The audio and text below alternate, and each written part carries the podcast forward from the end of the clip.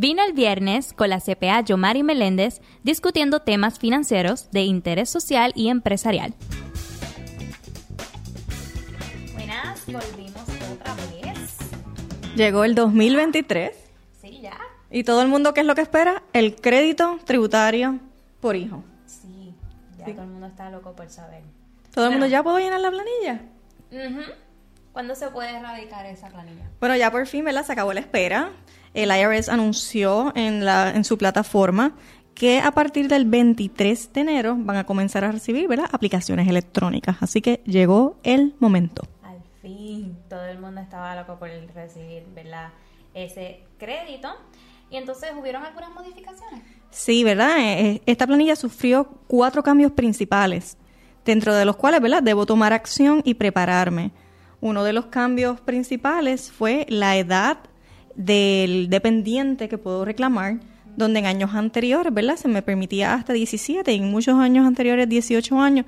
Este año, tu dependiente, para poder tener derecho al crédito de hasta 1.500 dólares, tiene que tener 16 años o menos el 31 de diciembre. Oh, bueno, ya eso cambió la edad, señores. ¿Cómo calculo ese crédito? Bueno, en, en base a, a los cambios que hubo eh, que afectaron este año, el crédito va a ser calculado número uno. Tengo que generar ingresos. En el año anterior, todo el mundo, aunque no generara ingresos, fueran recipientes de PAN desempleo, tenían derecho a reclamarlo. Este año tenemos la peculiaridad que regresamos a las limitaciones en donde tengo que generar ingresos sujetos al Seguro Social o Medicare a través de una W2 o si trabajo por cuenta propia, ¿verdad? A través de una informativa donde puedo solicitar el crédito, ¿verdad? Para bajar mi pago al Seguro Social y al Medicare. O sea que dentro de los cambios mayores tenemos la edad, tenemos que generar ingresos, tenemos la limitación del crédito, que está sujeta, ¿verdad? A las retenciones de Seguro Social y Medicare que yo tuve como empleado, y la edad del contribuyente. Y entonces, ¿cuánto se demora? La planilla federal, ¿verdad? Una vez ra- radicada electrónicamente, normalmente tarda, ¿verdad? Algunos 21 días. Ya si el contribuyente por alguna algún problema que tenga eh, por radicación, hurto de identidad o falta de información decide radicar vía papel, pues eso podría tardar más, ¿verdad? Donde en vez de 21 días podría tardar 4 o 6 semanas y en algunas ocasiones un tiempo más largo. Oh, wow. Así que hay que estar muy pendiente. Entonces, hablando de estar pendiente, ¿qué documentos hay que enviar?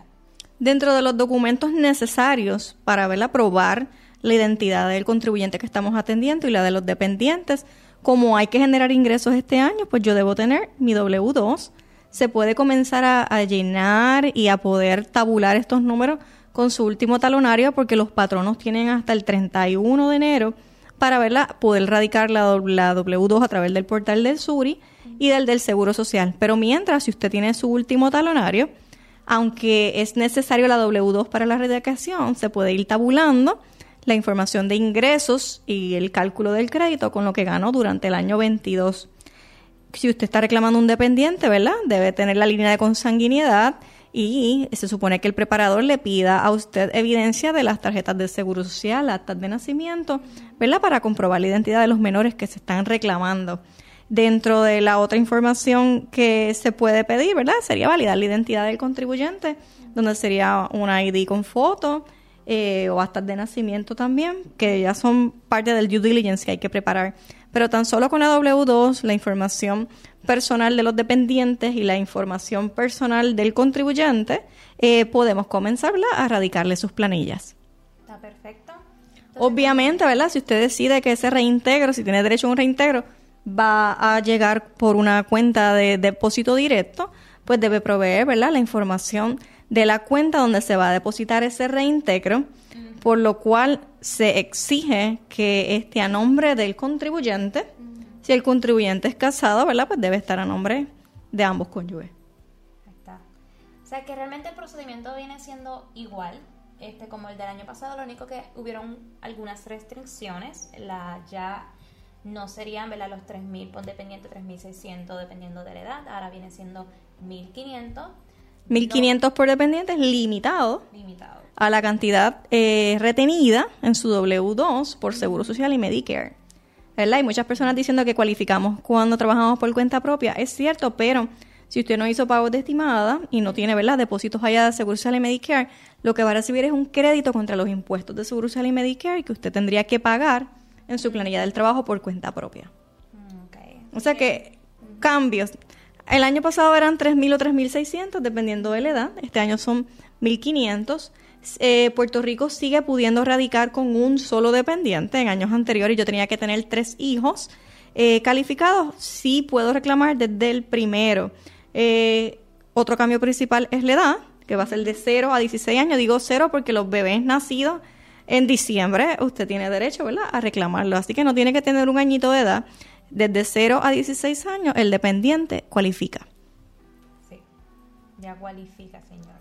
Y que tiene que generar ingresos. O sea, ese boom de personas que tuvieron derecho el año pasado, ¿verdad? Porque habían unas actas de rescate eh, post pandemia donde se fomentaba la economía, pues este año, ¿verdad? Eh, todos esos incentivos adicionales y beneficios no están, por tanto, ¿verdad? La planilla sufrió este tipo de cambio. Sí, antes fue flexible, ahora pues se está restringiendo un poquito. ¿Y cuándo es que vencen? Las planillas normalmente, ¿verdad? Vencen el 15 de abril. Eh, este año entiendo que sería el 18 porque creo que también cae Semana Santa. Pero normalmente el día formal siempre es el 15 de abril. Si hay feriado, pues sería el día 18. Ok, ahí lo tienen mi gente, ya tienen toda la información que vayan a necesitar. Así que vayan enviando ¿verdad? los documentos, preparándose, ya saben todas las restricciones, ya saben los cambios, ya saben cuánto va a ser. Así que nada, pendiente a nuestra página. Y- Claro, pueden, pueden ¿verdad? acceder a nuestra página de internet, que sería www.prplanillas.com.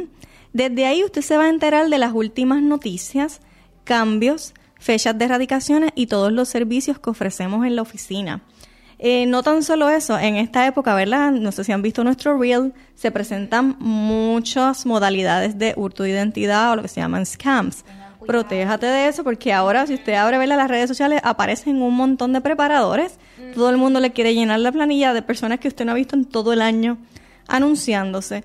Por lo cual, tenga cuidado a dónde envíe la información. Cerciórese en la misma página del IRS.gov donde hay unas eh, reglas de cumplimiento que estos preparadores deben de seguir, donde usted tiene que limitar el envío de documentos a través de correos electrónicos que no tengan seguridad, eh, textos, no brinde su información a un tercero sin usted saber, ¿verdad?, que esta persona cuenta con un antivirus, con un firewall, que esta persona usted no puede enviar o autorizar a que la- el reintegro suyo federal le llegue a la cuenta del preparador. Eso no está permitido. Sí existe el producto bancario donde hay un barco intermediario certificado y autorizado por el IRS, pero el preparador no puede, no puede recibir el reintegro suyo en la cuenta de él y luego dárselo, ¿verdad? Es, ese producto no es legal. Así que tiene que tener cuidado con eso. Verifique que tengan una oficina y que operen, ¿verdad? Todo el año, que no llenen su planilla y cogió sus chavitos y desaparezca y usted no tenga luego quien lo ayude a quien le pueda reclamar. Así que visite nuestro portal prplanillas.com. Tenemos este año una aplicación nueva que se llama VersoTax, en donde virtualmente usted va a poder subir todos sus documentos de manera segura y encriptada y para facilidad, para facilidad suya usted los va a poder ver, ¿verdad? Todo el año como un renglón de varios años, o sea que va a ser como un suri dentro de planillas PR. Eh, lo va a poder ver ahí y puede sacar su cita para que no espere y discuta sus documentos o los traiga si es que quiere venir, ¿verdad? Personalmente. Para aquellos que de modalidad virtual, tenemos VersoTax, donde nos puede contactar y subir todo de manera virtual, ¿verdad? Estamos llegando ya al metaverso. Pero aquellos que quieran venir, puede separar su espacio a través de nuestro portal de citas disponible en la página de internet y en Facebook. Y entonces puede, ¿verdad? Separar su espacio para que se le llene su planilla. Claro que sí. Ya estamos preparando ya este nuevo año. Cada uno pues aprendiendo de los errores pasados y vamos a hacer las cosas bien, mi gente. Así que tengan cuidado por ahí. Recuerden que su, su información es vital. Hay mucho robo. Así que pendiente a nuestra página en Facebook, en YouTube y les esperamos. Pida su vinito con tiempo y su crédito, ¿verdad? Para que le sobres más chavitos. Lo esperamos cada viernes.